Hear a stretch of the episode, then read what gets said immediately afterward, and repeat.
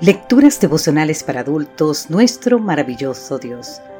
Cortesía del Departamento de Comunicaciones de la Iglesia Dentista del Séptimo Día Gascue en Santo Domingo, capital de la República Dominicana. En la voz de Sarat Arias.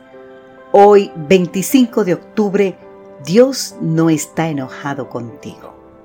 San Marcos capítulo 2, los versículos 3 al 5 nos dicen, entonces vinieron a él unos trayendo a un paralítico que era cargado por cuatro. Y como no podían acercarse a él a causa de la multitud, quitaron parte del techo de donde él estaba, y a través de la abertura bajaron la camilla en la que yacía el paralítico. Al ver Jesús la fe de ellos, dijo al paralítico, Hijo, tus pecados te son perdonados.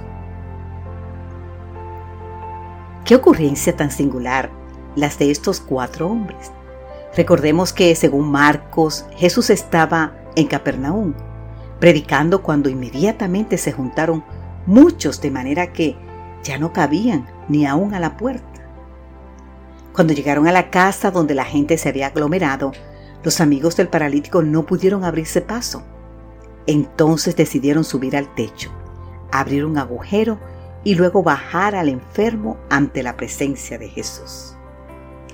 Lo más asombroso del relato no es lo que ellos hicieron, sino lo que Jesús hizo. En lugar de reprenderlos por haber interrumpido la predicación, le dijo al paralítico, Hijo, tus pecados te son perdonados. Estos hombres habían llevado a su amigo ante Jesús para que lo sanara, no para que lo perdonara. Lo que ellos no sabían era que la enfermedad del paralítico era resultado de una vida de pecado y que no era tanto la curación física como el alivio de su carga de pecado lo que él deseaba. Podemos leer más en el libro El deseado de todas las gentes en la página 232-233 de la autoría de la escritora norteamericana Elena G. White. No sabemos los detalles de su pecado. Lo que sí sabemos es que en la Palestina del tiempo de Jesús se creía que la enfermedad era el resultado directo del pecado. Con razón el paralítico anhelaba el perdón. No solo torturaba su conciencia, el remordimiento de su pasado, sino además la creencia de que estaba excluido del favor de Dios. Todo lo cual explica por qué el Señor, antes de curarlo, primero lo perdonó. Te preguntarás, ¿No hay aquí una valiosa lección para nosotros?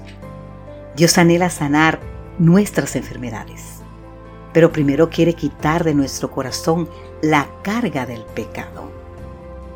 Hay todavía una segunda lección en esta historia.